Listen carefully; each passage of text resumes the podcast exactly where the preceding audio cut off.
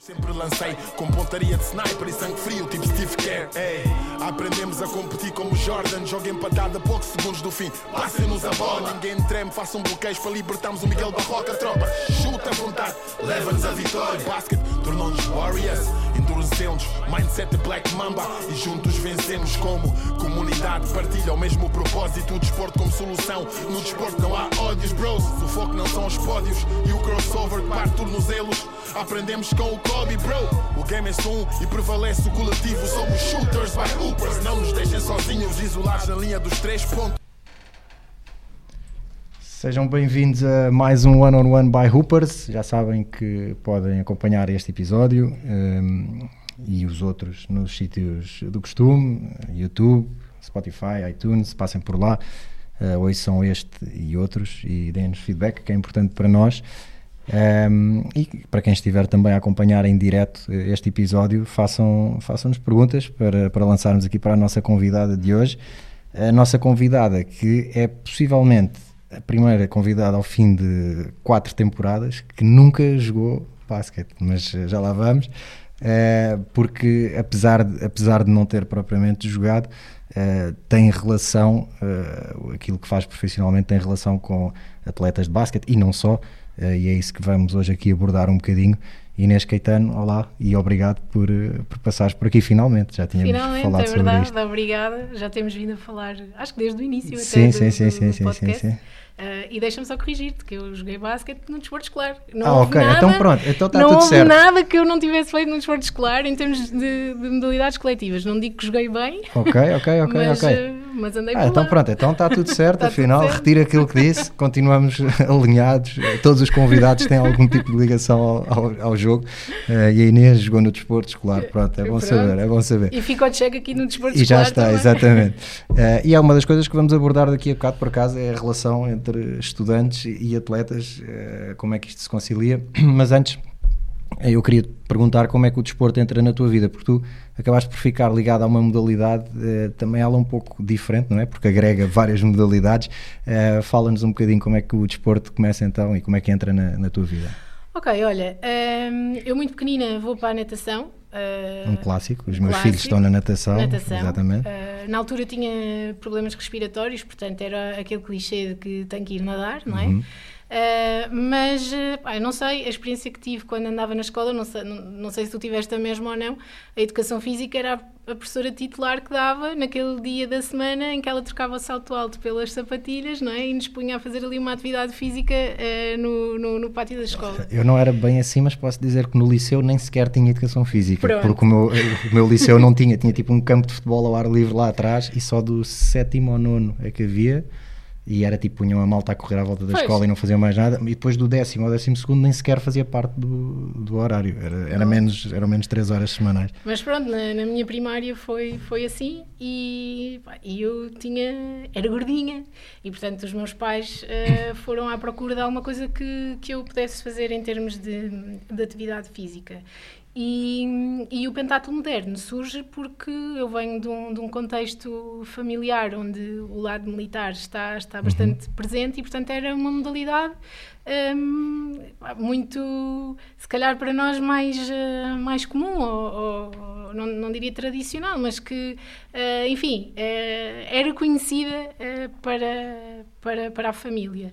E na altura estava, estava a iniciar um, um clube novo Ok. hum, e eu vou para esse clube novo, arranco com, com, com o clube também e, e comecei a competir, eu acho que com uns 9 anos, 8, 9 anos de idade. Hum, Ou seja, começaste a andar ao tiro Exatamente. aos 8, 9 anos. Aos 8, 9 anos. Uh, já agora aproveito, não é? O pentatlo moderno é constituído por, Sim, por eu, cinco eu ia te pedir, eu ia pedir exatamente, porque nem toda a gente está familiarizada com aquilo que é o Epá, pentatlo quase ninguém. moderno. Duvido que alguém que esteja a ouvir sabe, Gostava que, o que é. que falasses um pouco das cinco modalidades que compõem E muito a- a diferentes, modalidade, todas elas. assim. Uh, Sim, são, são cinco disciplinas. O, pentatlo tem, tem uma história, um, tem uma lenda, a lenda do, do, do, do, mensageiro, portanto, é uma modalidade desportiva que é introduzida na era moderna dos Jogos Olímpicos, portanto, é, é a modalidade desportiva, se calhar, mais antiga e que nunca saiu, uh, se não estou em erro, um, dos Jogos, okay. uh, desde que eles foram criados pelo Pierre de Coubertin, que criou esta modalidade com base na lenda do mensageiro, ou seja, na história dos Jogos Olímpicos, ou do desporto que nós conhecemos hoje, um, ele aparece uh, na procura da paz, não é? Entre, entre os povos. Portanto, os, os guerreiros, os militares, uhum. como, como nós os queiramos ver, uh, tinham aquele momento em que, através do desporto, uh, existia a paz. E, portanto, o pentatlo vem muito nesta história. Então, é a lenda do mensageiro que, durante a guerra, um, cumpria estas cinco funções okay. para ir entre um campo de batalha e outro, e outro. para entregar uma, uma, uma mensagem. E então, Isso faz todo o sentido agora. Agora que olhas para as yeah, disciplinas, yeah, yeah. eu acho que ainda não as disse, mas é, é o tiro, a esgrima, uhum. a natação, o hipismo e, e, a, e a corrida. corrida. E portanto, isto tem, tem esta lenda, tem esta história, está muito ligada àquilo que é uh, a parte histórica do, do, do desporto e, e, sempre me atraiu bastante também. Como é, como é, que se consegue conciliar, ou seja, uh, um miúdo treinando uma modalidade só, jogando basquete, por exemplo, muitas vezes é difícil conciliar treinos com tudo o resto. Aqui tens que treinar tipo cinco coisas diferentes. É, como é que é? Treinas mais do que uma no, próprio, no mesmo dia? São dias Sim, alternados? Isso, como é que funciona? Isso começou a acontecer muito cedo, não é? O bidiário, etc. Okay. Foi uma coisa que, que, começou a acontecer cedo. De qualquer das formas, é assim, um, um, um miúdo com 8, 9 anos não começava logo a competir nas cinco, nas cinco okay. modalidades. Portanto, havia uma progressão. Uh, Andava começa... aos tiros. Andava aos tiros, aos tiros, sim.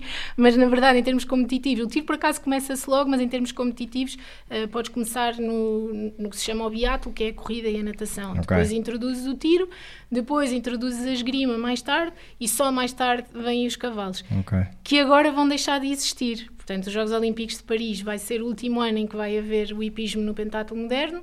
Uh, e essa disciplina vai ser, já está a ser substituída, portanto já há competições, já, já, já há treinos de um, OCR, aquelas corridas de obstáculos sim, que sim, a malta sim, faz. Sim, okay. Pronto, portanto, é na mesma obstáculos, só que em vez de serem os cavalos, são as pessoas. Mas acaba por. Lá, já tens a corrida, não acaba por ser um pouco. Acaba, mas eh, enfim, eu não percebo muito, quer dizer, tenho a minha teoria, mas acho que não vem, não vem para aqui ao caso. Uh, enfim, acho que tem a ver muito com esta história do, do, do, dos animais e, okay. e, de começar a retirar um bocadinho esse, um, esse essa vertente uh, do desporto. Uhum. Enfim, vale o que vale, porque o hipismo puro continua a existir, não é? Certo portanto, certo. enfim. Uh, mas pronto, é uma modalidade que se está a readaptar, uh, se calhar também vai ajudar um bocadinho à parte televisiva e enfim, uh, porque... A vender um bocadinho mais a modalidade. Sim, sim, acho que, acho que também deve, deve ter a ver com isso, mas pronto, é, é uma modalidade muito gira para os miúdos porque nós fazíamos tudo aquilo que os nossos pais não nos deixavam sim, sim, fazer, andávamos à luta com espadas. Não, e, e experimentam várias coisas, não é? Acho que, eu acho que isso é muito interessante para, para qualquer miúdo o poder experimentar. Eu, obviamente eu não, não, não vou mentir e adorava que o meu filho e a minha filha jogassem basquete, mas uh, eu quero, na verdade, que eles experimentem tudo e mais Sim, alguma coisa. Tipo, acho que isso é super importante. Acho que é mesmo importante que dar-lhes essas oportunidades. E aqui, de facto, uh, e as exigências são muito diferentes, não é? várias... A exigência de cada sim, uma das disciplinas, sim, sim, ela, ela é muito diferente. Tu competiste até quando? Olha, eu competi mesmo, competi só até aos uh, eh, 17 anos. Aos okay. 17 anos um, tive uma, uma situação que se calhar uh, para os homens é um bocadinho mais difícil de, de perceber e se calhar muitas vezes até se esquecem que isso acontece com as mulheres uh, e muitas vezes com, com as mulheres no desporto um, nós sofremos um, de alterações hormonais de forma muito mais uh, evidente do que, uhum. do que os homens.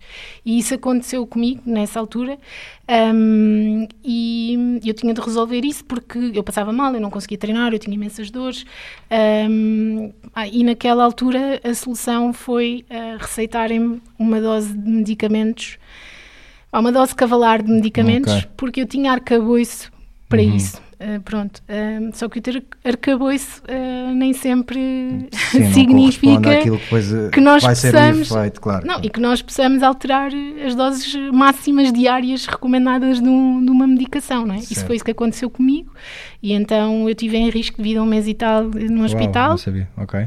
Uh, e disseram-me que eu nem sequer voltava a andar. Portanto, nessa altura, o meu sonho uh, acabou por, por ali. Nessa, nessa altura, imagino que é pá, com 17 anos, não é? de tudo mudam de tudo. aí, não é? Pá, eu, eu queria imenso ir, ir estudar para fora. O pentátulo é, é uma modalidade que em outros países um, está bastante okay. presente. Por exemplo, se, Irlanda, Inglaterra, podes ir para a faculdade e fazer pentátulo na faculdade. Com bolsa? Um, tipo sim, Estados Unidos? Uh, sim, mas mesmo sem bolsa, tu consegues estar matriculado numa, okay. numa universidade e, e e, e continuar, con, continuar a, a, praticar a modalidade. E, portanto, isso passava um bocadinho pela. pela era o teu projeto? Sim, era uma das. Uhum. Uh, eu queria ser militar, uh, ou, ou a seguir essa, essa vertente, não sendo militar, talvez tentar ir para fora e, e, e continuar o pentado. Portanto, eram coisas que passavam pela, pela minha cabeça e uhum. tudo o que passava pela minha cabeça na altura um, tinha, tinha muita componente física. Uh, e isso, pronto, quando isto, quando isto me acontece, um, não me pus de lado, até porque não aceitei aquilo que me, que me uhum. disseram. Eu simplesmente não consegui voltar às cinco disciplinas porque nem sequer tinha condições financeiras para, para recuperar e para, me, uh, e para financiar um processo de, de, de recuperação, de recuperação pá, numa claro. modalidade que em Portugal nem existe praticamente. Certo, é? certo, certo. Um, e então, nessa altura, uh, quando consigo recuperar, pá, fiz, um, fiz um, um processo de recuperação uh, com, com um treinador espetacular que trabalhou comigo, que é, que é o João Ramos. Sou-lhe grata até hoje, acho que ele acreditou muito mais em mim do que, do, do, do que eu própria. Claro. Um, pá, é uma pessoa com quem hoje em dia só, só troco uma mensagem de vez em quando no, no, no LinkedIn, mas há um contacto, sabes? Eu, eu, saber que ele está tá ali para mim é, é, é importante. Um, e pronto, voltei à esgrima, um, ainda fiz umas, umas competições nacionais por Carlice, porque gostava. Uh, e depois é engraçado, porque eu em miúda, uh, além destas cinco e das, das coletivas todas que fiz na, na escola, porque gostava, ainda experimentei rugby. E então, nesta altura, uh, aos 20 e qualquer coisa, 20 e poucos, decidi que queria largar tudo o que tinha a ver com o pentátulo, com a esgrima, tudo, e voltei ao rugby. Okay. Ah, e joguei e competi até engravidar, até aos 29. Brutal. Pronto, mas aí já por, eh, por amadorismo, sim, por sim, diversão, sim, pá, competia porque eu gosto da competição, não é? Uh, mas pronto, este, é, este, foi, este foi o meu percurso competitivo. Então, tu, então eu, eu, ia falar aqui da tua formação, tu quando tu tiras uma primeira licenciatura em desporto e depois em gestão e marketing desportivo, aí estavas a jogar rugby ou não Aí ainda estava, na, no, houve uma altura que fazia as duas as coisas. Duas, okay. um, e já trabalhava e dava treinos e não sei o quê, pronto, foi tudo ali e andava à procura, porque sabes que quando isto me acontece com 17 anos, eu deixo de saber o que é que queria uhum. uh, e passo a perceber que se calhar nem sempre tudo é como nós queremos. Claro. E então, uh, aliás, eu, eu acho que a minha vida tem sido sempre, uh, ou a vida tem-me colocado sempre em situações em que me obriga a reorganizar e a reestruturar uhum. o, os objetivos.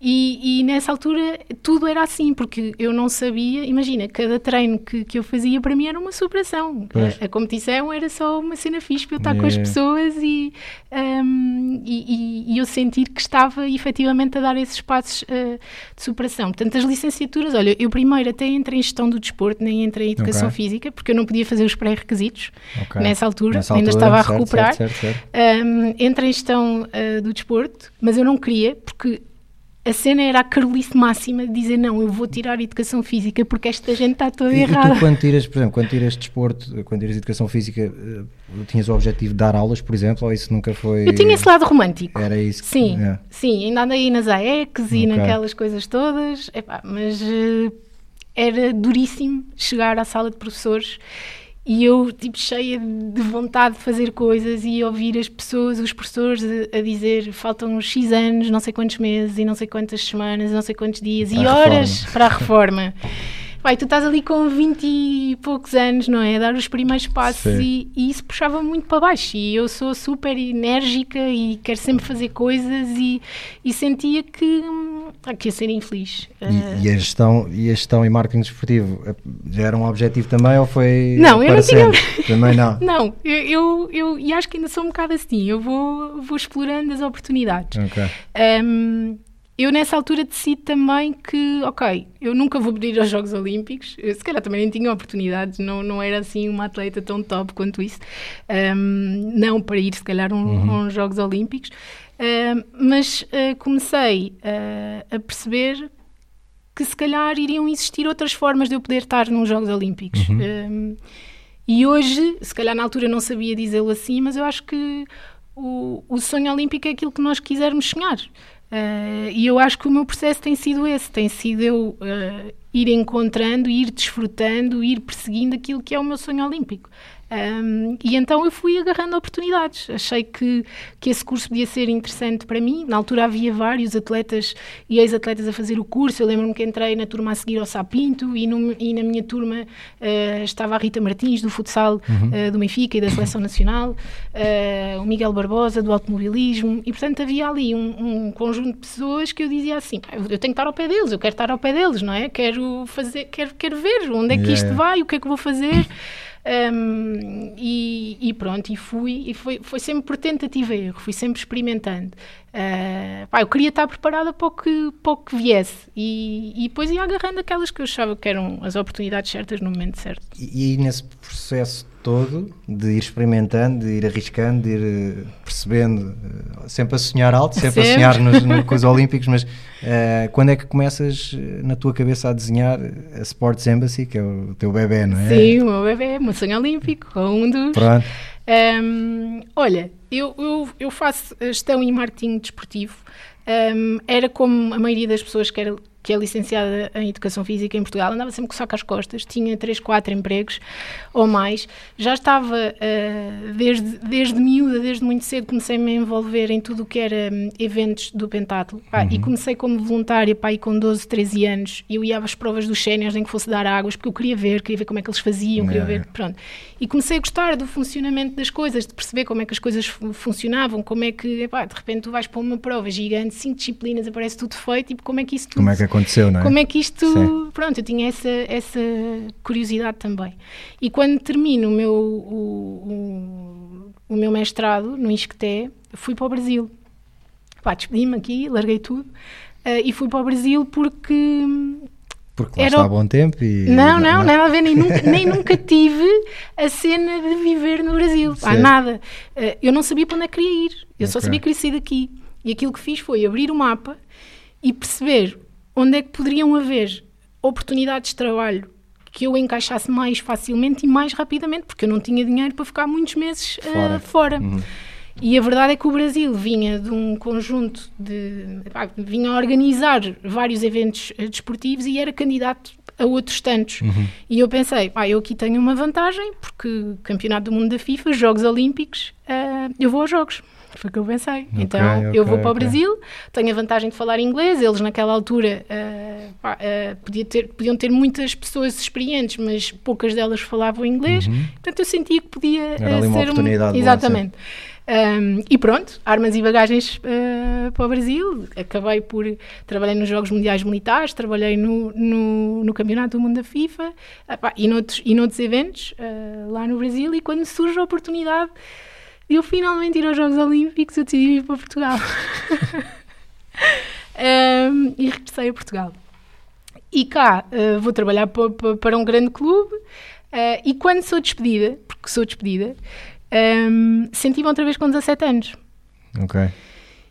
Mas com uns 17 anos, com mais maturidade. Com uma bagagem já. De, já. Claro. Com alguma racionalidade. Ou seja, eu estava uh, na fossa e ao mesmo tempo conseguia-me pôr de fora e dizer assim: tu não podes estar assim, isto não faz sentido nenhum. Yeah. Para já, não, já não és miúda. Tu, tu estás a dizer isso e desculpa interromper-te. Eu estou a lembrar-me da, da conversa que tive já, foi, acho que foi na, foi na primeira temporada do podcast eh, na altura o Tomás Barroso do, do, Benfica tinha feito, penso que, penso que era a terceira lesão grave no, no joelho e, e, a forma como ele, a primeira foi quando ele era muito novo também, ou seja, a forma como ele encarou a mesma lesão, mas em, em, em momentos em, diferentes, momentos diferentes não é? Não é? ou seja, com mais maturidade, olhas para as coisas de outra maneira, obviamente, claro. e aí tu, quando quando, tiram, quando puxam o tapete, já tens uma bagagem que te permite olhar para as coisas de maneira diferente. É pá, sim, mas é. não quer dizer que não sintas Óbvio. a mesma, claro da mesma maneira, claro não é? A forma como reages é, Óbvio, que, é, é que já é, é que já é diferente. E, e, e acho que foi isso muito que, que me aconteceu, que era pá, como é que eu agora estou a sentir outra vez que eu não posso fazer aquilo que eu quero que eu fazer, quero. não é? é? Porque eu, eu tinha Uh, até tinha duas ou três possibilidades de, de, de carreira com, quando tinha 17 anos, portanto, não, não era que estivesse completamente perdida, tinha dois ou três caminhos que eu podia seguir. Se houvesse um não aqui, eu tinha outro plano, se houvesse um não naquele uhum. plano, eu tinha outro. Mas todos eles uh, se foram embora, uhum. não é? Uh, eu deixo de poder seguir qualquer, qualquer um deles.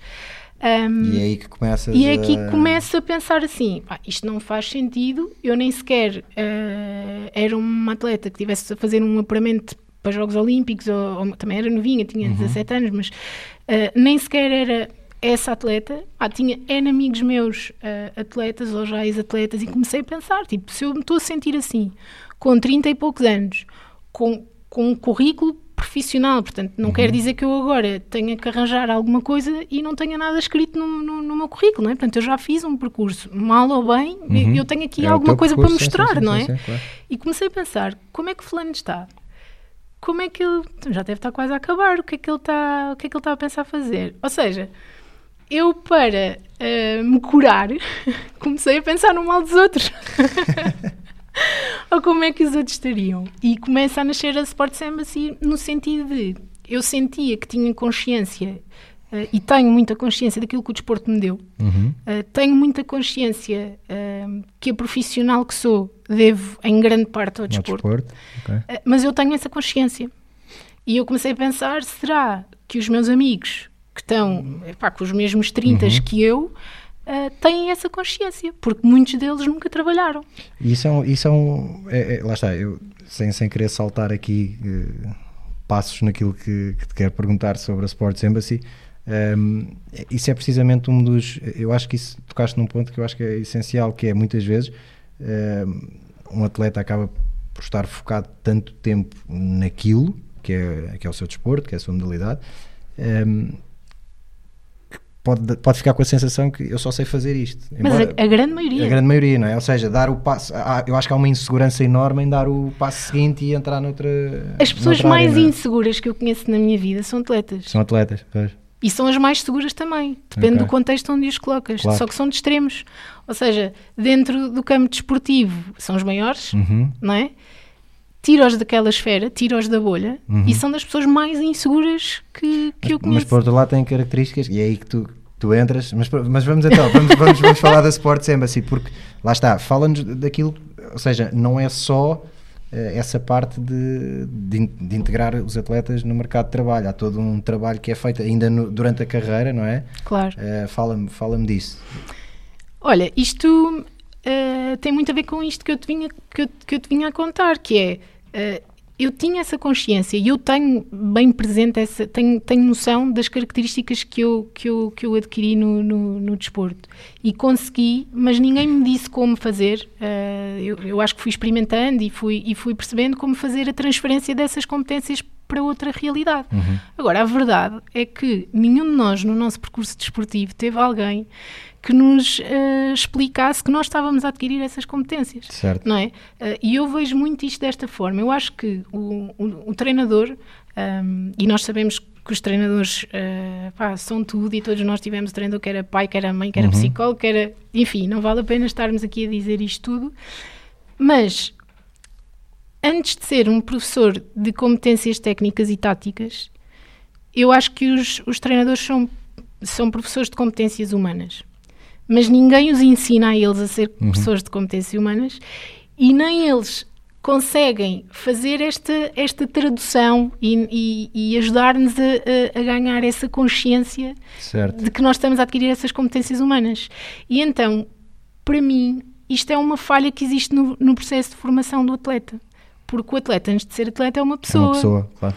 E quando tu dizes, ah, porque estão muito focados e ficam muito tempo orientados e tal, claro, porque todas as pessoas à, à volta, volta deles estimulá-lo para aquilo para pena. serem yeah. atletas, yeah, yeah. não é? Ninguém uhum. o vê como uma pessoa que por acaso é atleta. Sim, sim, sim. Não é? sim, sim, sim, Sabes que era, era uma coisa que muitas vezes, eh, e, e enquanto trabalhei durante sete anos e tal na, na Sport TV, nós, eu estava a comentar jogos e às vezes, eh, sei lá, aquele jogador que tu esperas que faça um jogo incrível, pá, naquele dia não está, pronto.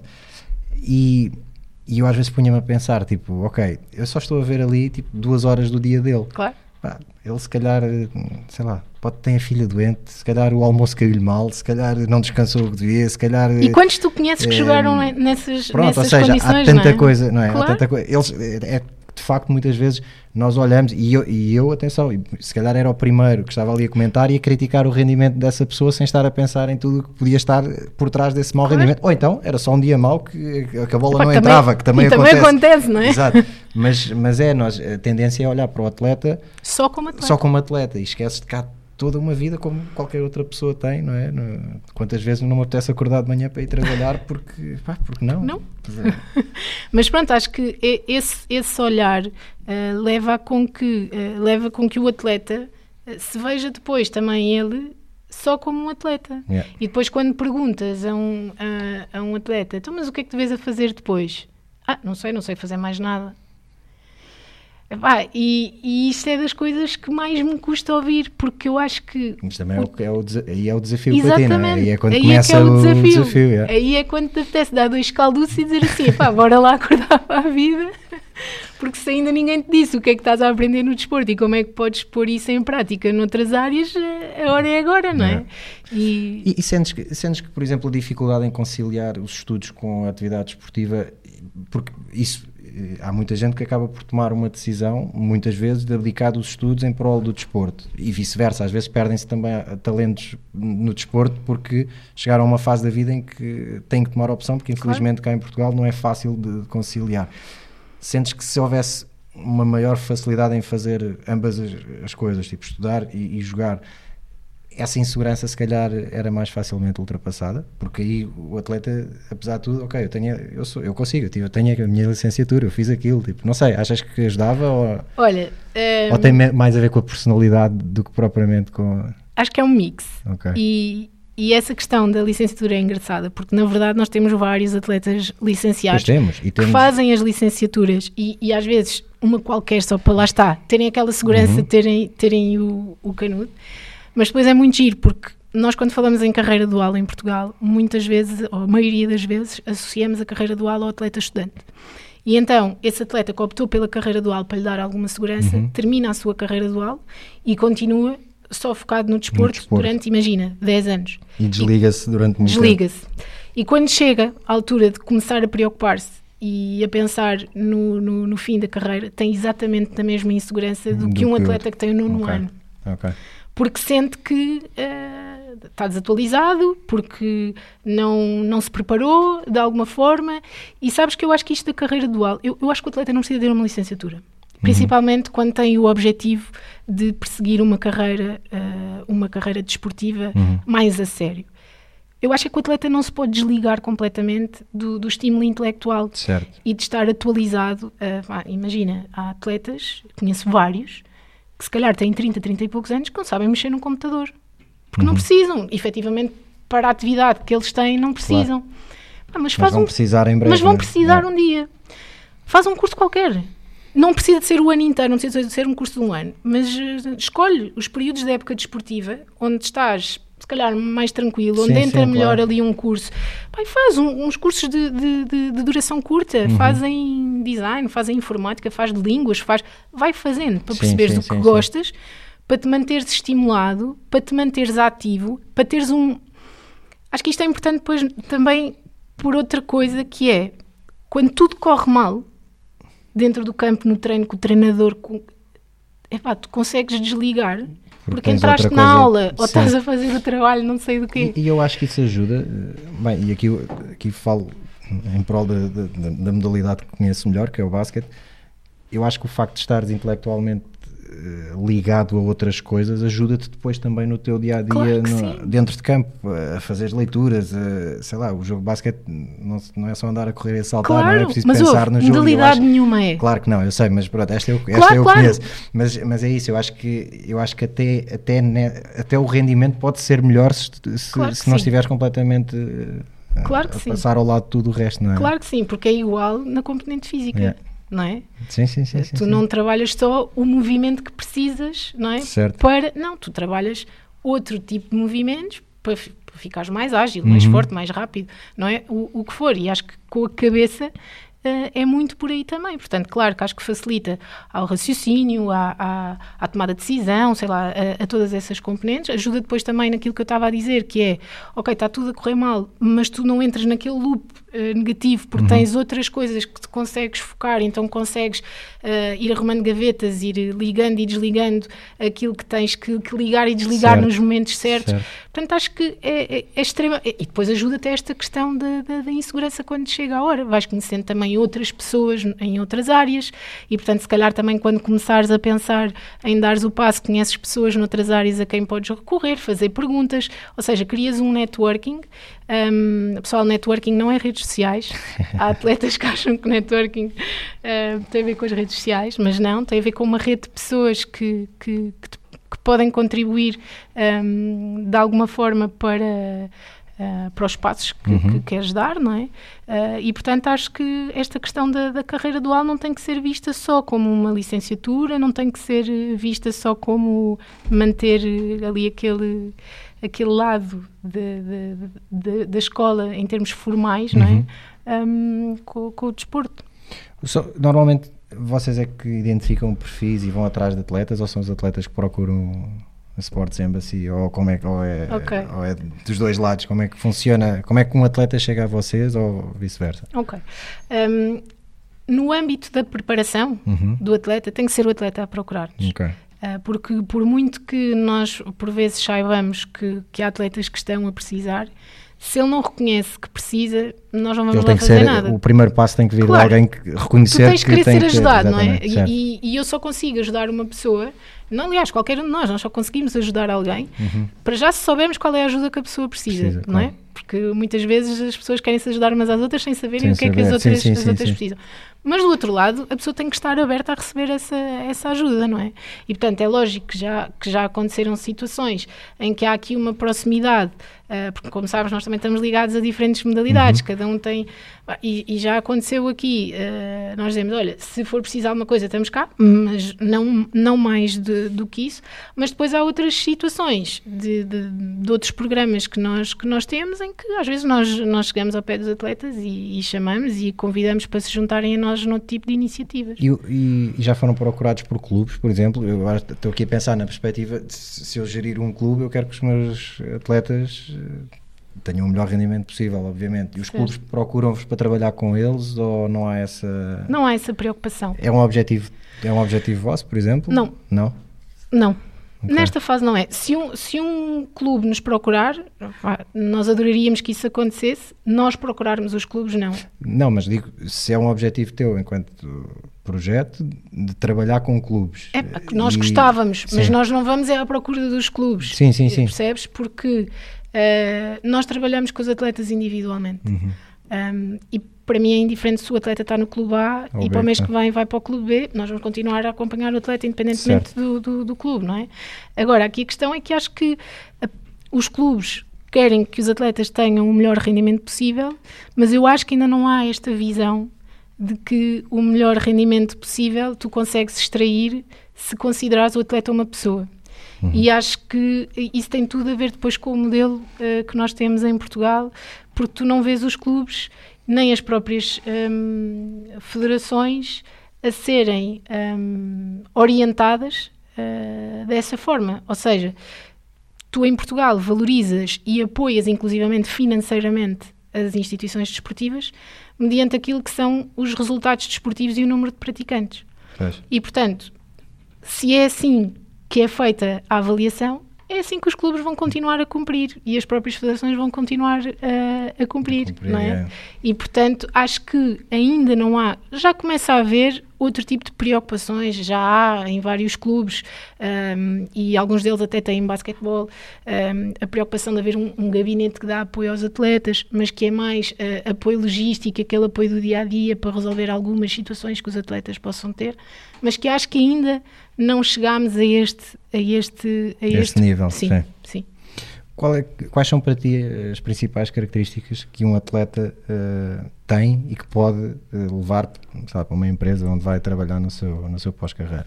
Olha, é muito agir. Eu, eu esta semana tive, tive numa conferência em Milão e o debate sobre as soft skills era uma coisa infindável. Um, porque não, porque é diferente. As competências das modalidades coletivas para as individuais é diferente, temos que separar. Uh, não, mas não temos que separar, porque elas uh, são parecidas. Não, não, mas por exemplo, as modalidades aquáticas é completamente di eh, diferente de uma modalidade coletiva. E portanto não há aqui um entendimento uh, em termos daquilo que são propriamente as, as, competências. Até porque tu.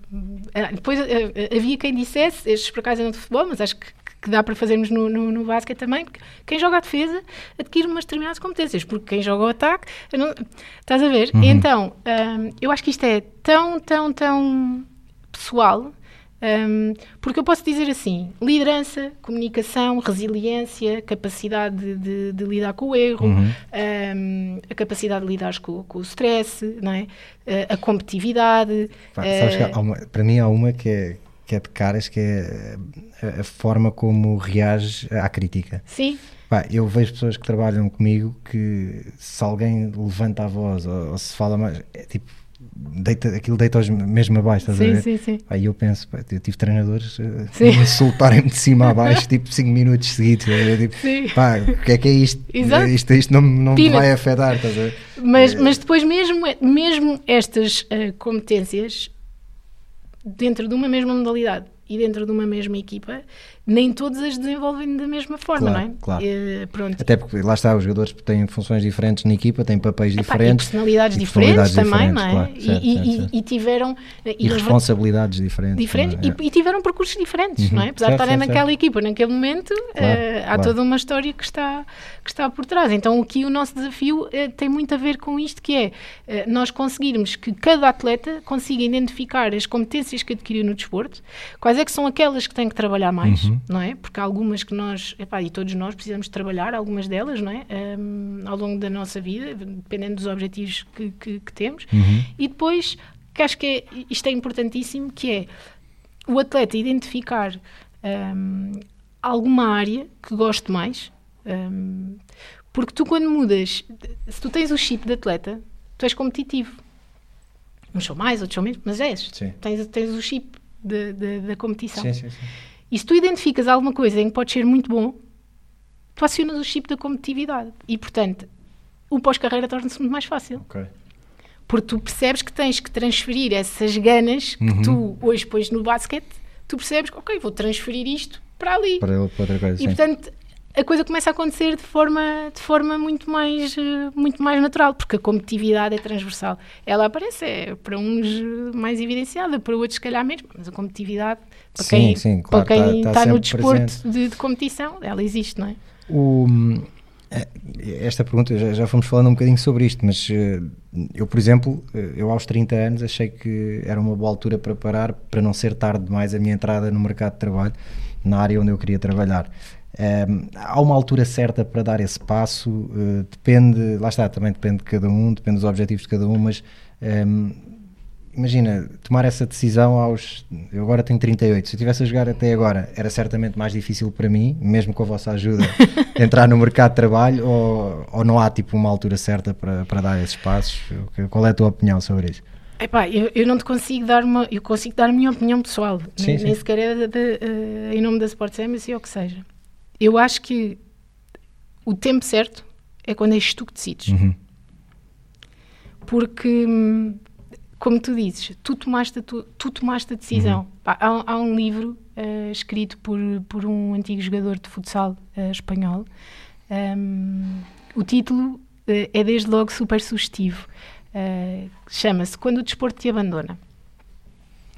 E, e no fundo é isso: é tu vais deixar que o desporto te abandone ou vais tu abandonar o desporto? Uhum. Tu é que vais tomar a, decisão, a decisão, ou vais deixar que alguém tome a decisão por ti? Porque aquilo que acaba depois, muitas vezes, por acontecer é que tu deixas de jogar porque estás a ver que a tua carreira está em declínio, já não te pagam aquilo que tu querias que, uhum. que, que, que te pagassem, por este dinheiro já não vou, mas também não tens mais nada mas para aquele dinheiro já não vais. Uh, não é? Sim, ou, sim, sim, ou deixas arrastar aquilo até uma situação, uh, ou, ou a própria lesão, não é? Que, que muitas vezes também acontece e, e ela E acontece antecipa e os depois finais de a- carreira, antecipa, claro. antecipa o- os finais, sem uma preparação, sem teres uh, algo depois onde te, um, onde, onde te agarrar. Eu acho que o momento certo, independentemente da idade, tem que ser o momento em que tu és consciente e que és tu que tens ah, as rédeas da tua vida e do teu futuro e és tu que tomas a decisão. Ah, isso pode acontecer aos 20 e poucos anos, ah, porque há quem o tenha feito, ah, precisamente porque descobriu alguém que pode ser potencialmente bom e, e decide que então, ah, vai, eu prefiro ir para ali porque tenho mais 40 e tal anos de trabalho ah, pela frente ah, e portanto vou já. Ah, e há a malta que se, que se retira aos, aos 40 e também está tudo bem. Ahm, eu acho é que é a forma como te retiras aqui é que é, é, que é essencial. Pois, eu acabei, lá está, aos 30 deixei de ser profissional, mas acabei por continuar a jogar num registro mais amador que me permitiu eh, Para desfrutar estar, na eh, mesma, estar não é? ligado, sim, Claro. sim, sim, sim, sim. Eh, Quais é que são os principais desafios no processo de integração de um ex-atleta no mercado? E aqui pergunto os desafios do lado do atleta e também do lado de quem recebe o atleta, ou seja, as pessoas, tu sentes que ainda há, que há abertura para receber atletas ou ainda há aquela coisa de que falavas há bocado de pá, este gajo eh, só sabe, só sabe correr e saltar, tipo, será que vai fazer alguma coisa pela minha empresa? Tipo, Exato, para a minha equipa. Ahm, olha, acho que ainda temos alguns desafios. Uhum. Ah, o primeiro desafio é, obviamente, ah, o atleta. Porque o mercado de trabalho até podia estar super aberto para os atletas, mas se não forem os atletas a querer, Uhum. se não forem os atletas a acreditar neles próprios, ah, e portanto acho que ah, o primeiro passo tem sempre que ser ah, do atleta. A grande dificuldade está naquilo que nós, que nós falávamos, não é? Que é o atleta encontrar esse caminho, saber se preparar para esse, para esse caminho, saber dar os passos certos na, na, na hora certa. Do lado das empresas, ahm, vou, vou, vou pôr as coisas em números. Nós somos um, um país em que mais de 70% da população ah, ativa não pratica desporto. Ok. Deste, destes 70%, mais de 70%, ah, há uma porcentagem ainda maior de mulheres. Se nós formos aos recursos humanos das empresas, muito- há muito mais mulheres ah, nos recursos humanos do que homens. Que homens. E portanto, a probabilidade de nós, quando enviamos um currículo, ah, estarmos a enviar um currículo para uma mulher é grande. E a probabilidade de ser para uma mulher que não conhece o contexto desportivo é, É muito, maior. grande. É. E portanto, logo aqui nós temos uma grande dificuldade. Já se fala muito nas soft skills, ah, há artigos eh, em todas as línguas e mais algumas sobre as soft skills. Se tu fizeres uma pesquisa na internet, ah, vão aparecer as principais soft skills que se adquirem no desporto, aparecem as, as, as soft skills do futuro e dos próximos 10 anos, aquilo que as empresas estão à procura. Portanto, ao nível de recursos humanos, há muita matéria sobre isto. Onde há um gap enorme é na ponte entre o desporto e as empresas. E quando um atleta não sabe escrever um currículo e manda um currículo para uma empresa, para uma função administrativa ou, ou- ou mais técnica ou o que for, e põe lá ah, ah, duas ou três páginas dos clubes onde jogou, dos títulos que tem, do não sei quê, a probabilidade da pessoa que está do outro lado saber traduzir isso em competências É, é, é muito pouco, reduzida. E portanto, isso é outro desafio, que é o que é que o desporto te deu e pôres isso numa linguagem que alguém dos recursos humanos quer ler. Yeah. Porque se tu te estás a candidatar a uma função específica, eh, as medalhas que tu levas, aliás, mesmo Certo. que seja para viveres da reforma, as medalhas Certo. servem Não- bola. Servem para, para o ego só. servem não é? para o ego para aquele Yeah. momento e a partir dali esquece, não é? Portanto, hum, há aqui eh, um- uma ligação que- tem que ser feita e que tem que ser explorada entre aquilo que é o mundo do trabalho Uhum. e aquilo que é o mundo do desporto. E se nós somos um país onde quase 80% das pessoas não sabe o que é que é desporto, eh, então essas quase 80% das pessoas É, não tipo, sabem o que é que são as competências do desporto. É melhor, portanto. é- aí, aí é claramente então a malta tipo, focar-se naquilo que quem está do outro lado quer ver, não é? Claro que sim, É. porque era aquilo que nós, nós já falámos aqui de, de- das tais competências, dos Uhum. tais, dos tais soft skills. Se tu foste capitão de equipa a tua vida toda, não é? Tu tens que pôr lá no teu currículo as competências que De isso liderança, deu. de- De liderança, certo. de comunicação, de, de, de, de conseguir. de organização. de- exatamente. yeah. E é isso que a outra pessoa quer ler. não é? E tu adquiriste, epá, não, tens, não temos experiência profissional nenhuma e está-me a dizer que é muito bom gerir equipas. Claro que sim, porque eu fui capitão da equipa uhum. durante 10 anos e aí consegues valorizar. Certo. Ok?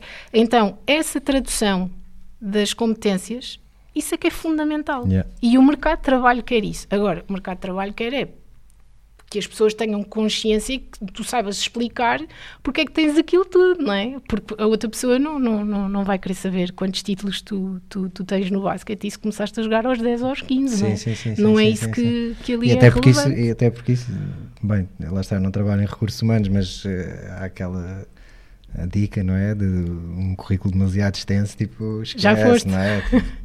Resume tudo numa página só. Não, e hoje em dia há softwares em que uh, eles identificam palavras-chave e, portanto, tu candidatas-te a uma, a uma determinada função. Se não estão lá uh, essas palavras, e já não há, Exatamente. E, portanto, os currículos que eles vão ler são aqueles que têm aquelas uh, palavras-chave. Portanto, tudo isto acaba por ser um desafio grande para, para entrar no mercado de trabalho.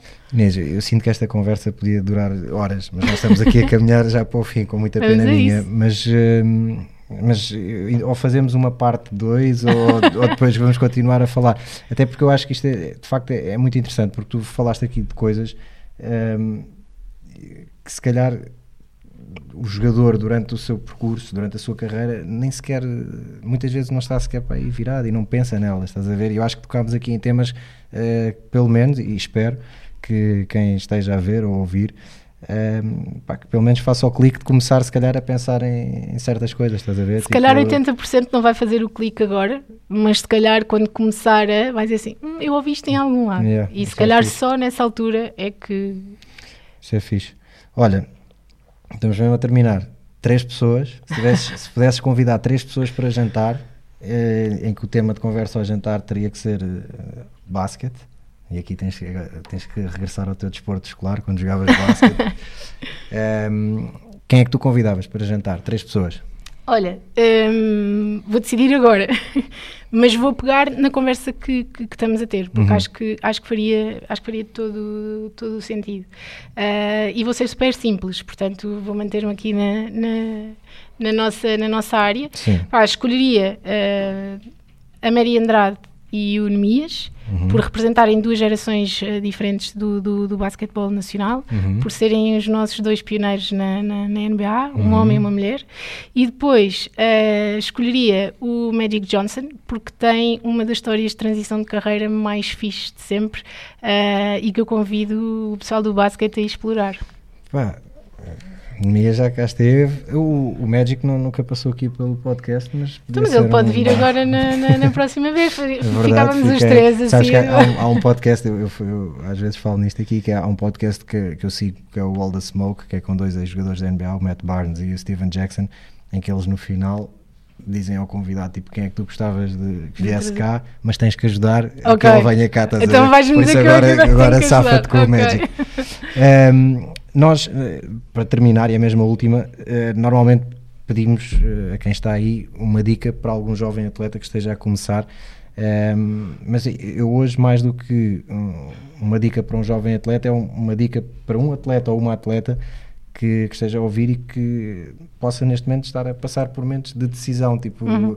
daqueles que falámos ao longo desta, desta conversa. Se pudesses, assim, numa dica curta, uh, ajudar essa pessoa, o que é que tinhas para dizer? Olha, eu acho que não há idade neste caso, não é? Uhum. Até porque a primeira transição de carreira era aquela que falavas de continua a jogar ao paro, não é? Uhum. E, e, que aparece bem, bem cedo. Um, eu acho que, que, que, era aquilo que nós falámos, que é uh, nunca deixarem de se estimular Uh, intelectualmente, uhum. seja um curso de uma semana, cinco horas, um mês, o, o que seja, mas manterem esse, esse, esse ritmo uh, conforme forem podendo, conforme lhes for apetecendo, nas áreas que, que, que quiserem. Acho que é essencial uh, terem consciência de que o desporto lhes está a dar muito mais do que competências técnicas e táticas, e se não souberem o quê, procurem saber com atletas mais antigos, uh, não digo só nós, acho que há, uhum. há todo um mundo à volta uh, que eles podem explorar e podem fazer uh, perguntas. As gerações mais antigas estão cá para isso mesmo, não é? Para, para passar esses conhecimentos, para, para lhes transmitir essa, essa informação e, portanto, acho que manterem-se ativos é muito importante e nunca se esquecerem que vai correr tudo bem se forem eles a ter um, o controle da, da, da, vida deles e, e puderem ser decisão. eles, exatamente, e dessas é, decisões. Em relação ao que disseste do, do contacto com os mais velhos, ainda por cima nós, e falando aqui uh, especificamente do basquete, acaba por ser um mundo tão pequeno que é fácil é mesmo fácil. chegar às pessoas. E é? hoje com as redes sociais nada, nós não tínhamos nada disso. E não há nada melhor do que essa partilha de, claro de conhecimento com, com quem passou por tudo que claro os, os mais novos estão a passar agora. Inês, olha, muito obrigado Obrigada, por, por esta eu, conversa. muito obrigado. Uh, foi um prazer estar aqui a falar contigo. Devemos-te repetir, seja aqui ou seja fora daqui, porque de facto acho que, acho que o trabalho que estás a fazer, e, em nome da tua empresa, e, e obviamente uh, tu assinando pela tua empresa, uh, acho que é um, é um trabalho que os atletas precisam e, e de facto consegues puxar coisas que muitas vezes durante tantos anos estão escondidas, não é? Por, porque não, sei lá, o atleta está tão focado naquilo que acaba por não estar a pensar em mais nada e é de facto fixe vir alguém dar-lhes esse, dar-nos esse abanão para, para abrir os olhos para outras coisas. Obrigado. Obrigado. E, e obrigado também a quem esteve a ouvir ou, ou a ver este episódio. Já e não sabem... fizeram perguntas, não é? Portanto, o quê? E não fizeram perguntas. Espero pois que não. estejam a assimilar. Não, estão a assimilar tudo, estão a assimilar tudo, mas o pessoal é pouco participativo aqui nos diretos, mas, mas certamente estão a, estão a assimilar tudo aquilo que foi dito. Já sabem que este episódio e os outros estão disponíveis no YouTube, Spotify, iTunes, passem por lá, deem-nos uh, feedback, fiquem atentos também à Upers, que estão aí umas novidades fresquinhas vindas do norte a uh, caminho. Uh, mais uma intervenção daquelas incríveis que, que a Upers tem feito por aí, fiquem atentos há notícias para, para breve. Um, passem por lá, passem pelo site, passem pelas redes sociais, deem-nos feedback e hum, já sabem, em breve estamos aí para um novo episódio, por isso até já. Sempre lancei com pontaria de sniper e sangue frio, tipo Steve Kerr. Ei, aprendemos a competir como Jordan. Joga empatada a poucos segundos do fim. Passem-nos a bola, ninguém treme. Façam bloqueios para libertarmos o Miguel Barroca. Tropa, chuta a vontade, leva-nos a vitória. Basket tornou-nos Warriors, endurecemos. Mindset Black Mamba e juntos vencemos como comunidade. Partilha o mesmo propósito. O desporto como solução. No desporto não há ódios, bros. O foco não são os pódios e o crossover que parte tornozelos. Aprendemos com o Kobe, bro. O game é som e prevalece o coletivo. Somos shooters by hoopers. Não nos deixem sozinhos, isolados na linha dos três pontos.